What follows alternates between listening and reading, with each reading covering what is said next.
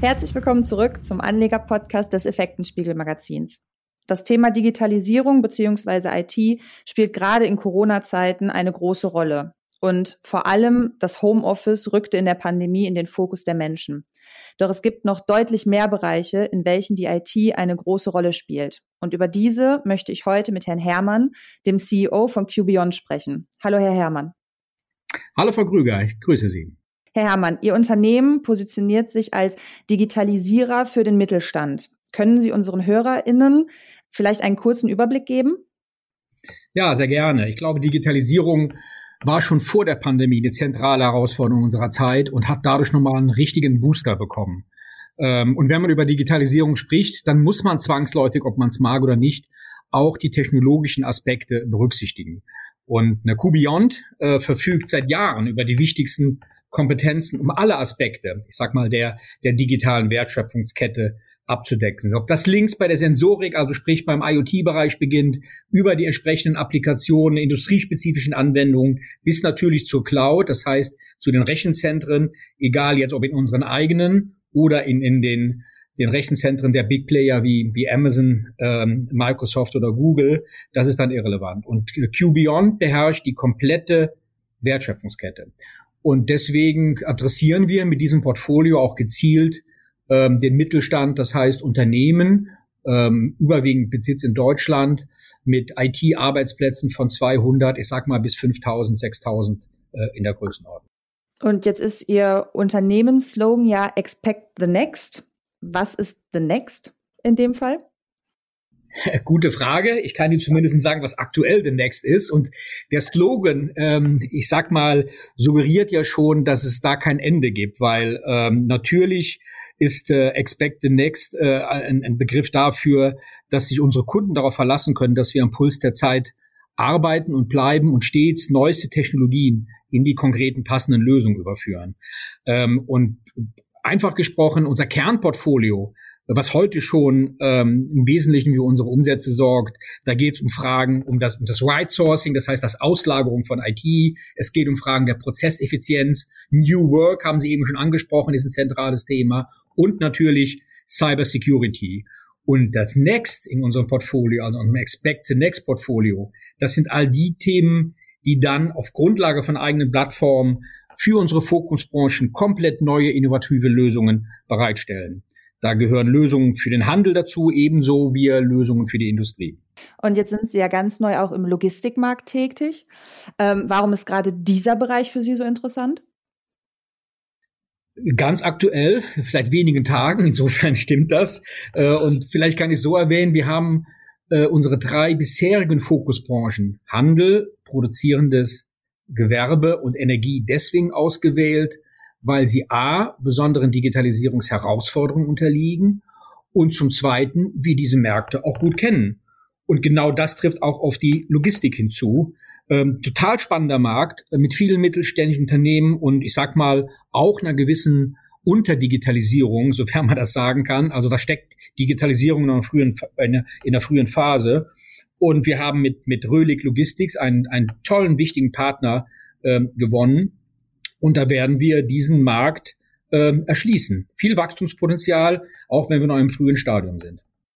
Und wie kann man jetzt gerade in dem Bereich Logistik, wie kann da die IT die Sicherheit gewährleisten? Sie sind ja auch für ähm, Sicherheit zuständig.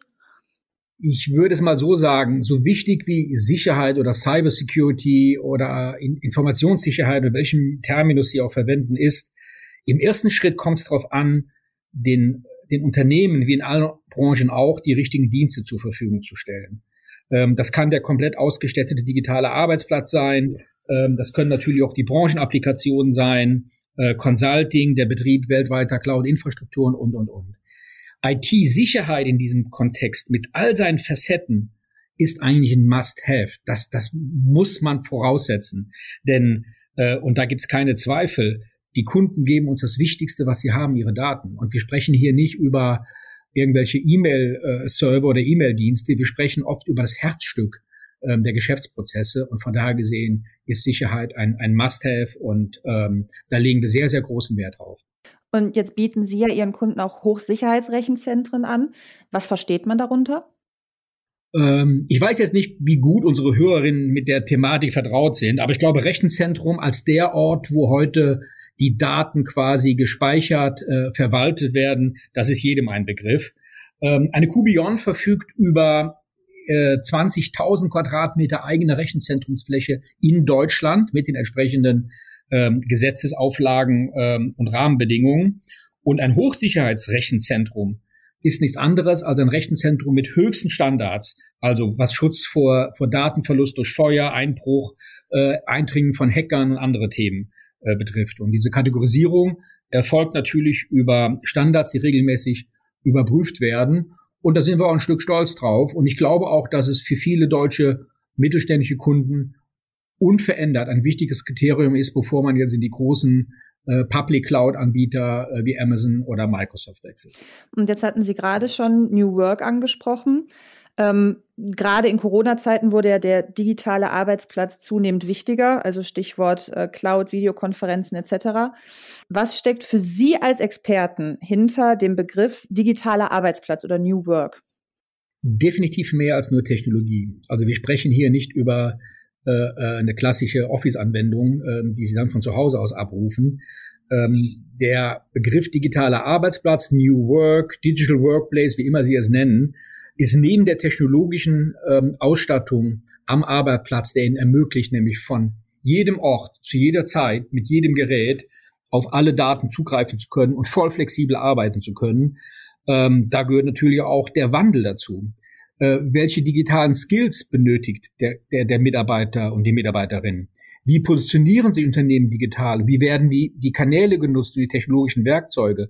Und das ist deutlich mehr als nur die Technologie. Ähm, und so äh, äh, setzen wir es auch auf. Wir bieten hier Workshop auch im Unternehmen an, ähm, um die entsprechenden Skills hier zu schulen und weiterzuentwickeln. Und jetzt haben Sie auch vor kurzem InCloud übernommen. Äh, worauf zielte dieser Kauf ab? Ähm, ganz einfach. Ähm, äh, Software ist key. Mhm. Und wir haben mit dem mit der Übernahme der InCloud Engineering ähm, GmbH auf einen Schlag 60 Expertinnen und Experte in diesem Umfeld gewinnen können. Das haben wir im Sommer letzten Jahres getan. Wir haben 100 Prozent der Anteile übernommen und ja, und ich bin da auch äh, äh, voller, äh, voller Stolz. Das war ein Volltreffer und das in mehrerlei Hinsicht. Wir haben die Kompetenzen ergänzt, also Softwareentwicklungskompetenzen, insbesondere in der Frontend äh, aber auch ähm, was die Verfügbarkeit von, von Public Cloud Architekturen angeht. Ähm, und es hilft uns bei der Akquise von Neukunden. Und ganz, ganz wichtig, InCloud verfügt, äh, auch wenn sie im Altersdurchschnitt deutlich jünger sind als eine QBeyond, über dieselben Werte und dieselbe Unternehmenskultur. Und das macht es zur idealen Ergänzung. Und jetzt bieten Sie ja zudem Lösungen ähm, für die Digitalisierung des Einzelhandels. Wie sieht es in diesem Bereich aus? Wie war da so in den letzten Jahren die Entwicklung, gerade auch zu Corona-Zeiten? Ja, Sie sprechen es an und ich glaube, da muss man ja keine Zeitung für aufschlagen, um festzustellen, dass der Handel definitiv zu den Branchen gehört, die massiv von der Digitalisierung betroffen wurden. Natürlich gab es auch vor schon, ähm, ich sage jetzt mal, Online-Geschäfte, aber die Pandemie hat äh, die, die Schwächen im Filialhandel unseres Erachtens schonungslos aufgedeckt. Und äh, ja, und dieses Thema, was Sie hier ansprechen, ähm, passt genau in dieses Next-Portfolio, was Sie vorhin in Ihrer, ich glaube in der zweiten Frage war es schon mal angesprochen haben. Ähm, und ähm, da sind wir ein Unternehmen, was gezielt hier Lösungen für die Digitalisierung auch des Filialhandels bereitstellt. Äh, exemplarisch steht dafür der, der Store Butler. Das ist eine, ja, man kann sagen, eine einzigartige Plattform äh, zur Digitalisierung im Handel. Das ist ein, eine, ein, ein Tool mit vielen Features, was, was alles abdeckt, vom Ladeneingang bis zur Kasse. Und der, der Kunde kann wählen, und ich meine, die, die praktischsten Tools, die ich zum Beispiel finde, ist die digitalen Etiketten, die jederzeit nachfragerecht aktualisiert werden können, aber bis hin auch zur Überwachung des Mindesthaltbarkeitsdatums. Ein, ein tolles Feature, was natürlich auch in die Nachhaltigkeit einzahlt. Ja, ein, eine tolle Plattform. Da wird sich noch viel tun und wir stehen erst am Anfang. Und wir sind ein bisschen stolz, lassen Sie mich das noch anfügen, dass das EAI Retail Institute uns kürzlich mit unserem Kunden Fressnapf ähm, für, für unsere Lösung mit dem Retail Award als Top Supplier Retail ausgezeichnet hat. Ich finde, ein Ritterschlag. Auf jeden Fall. Dann herzlichen Glückwunsch auch an dieser Stelle. Danke. Und, und im Zusammenhang mit Ihrem ähm, Smart Asset Tracking System. Ähm, Bedeutet das, dass ich, wenn ich Sendungen verschicke, diese einfach nur verfolgen kann oder überwache ich damit beispielsweise auch Maschinen, also dass sozusagen Fernwartung von Maschinen damit möglich wird? Jetzt müsste ich Sie fragen, Frau Krüger, wie viel Zeit Sie haben. Das ist ein riesen, ein Riesenfeld, was wir hier aufmachen. Ich kürze es mal ab. Alles, was Sie sagen, ist korrekt.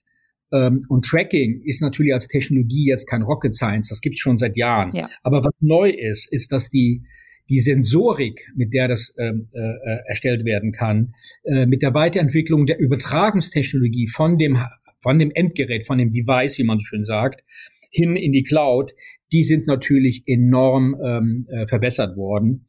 Und heutzutage, in der Tat, spielt es keine Rolle, ob die Hardware, also das Endgerät mit Sensorik jetzt ein, ein Paket ist, ein, ein, ein Container, ein Hundehalsband oder eine Maschine. Sie können damit heutzutage alles machen, vielleicht auch überwachen, äh, natürlich auch fernwarten und betreiben. Da sind den Möglichkeiten in der Tat, und das, das meine ich so, wie ich sage, keine Grenzen gesetzt. Wahnsinn.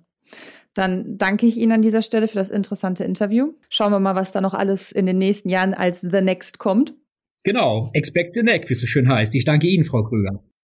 Gerne. Und euch, liebe HörerInnen, möchte ich nochmal auf unsere Mai-Aktion hinweisen, wo ihr auf unserer Homepage effekten-spiegel.com unser Premium Digital sowie das Premium Digital Abo mit Print aktuell zu einem Aktionspreis abschließen könnt. Und ich hoffe, ihr schaut vorbei und seid auch das nächste Mal wieder dabei. Bis dahin, bleibt gesund.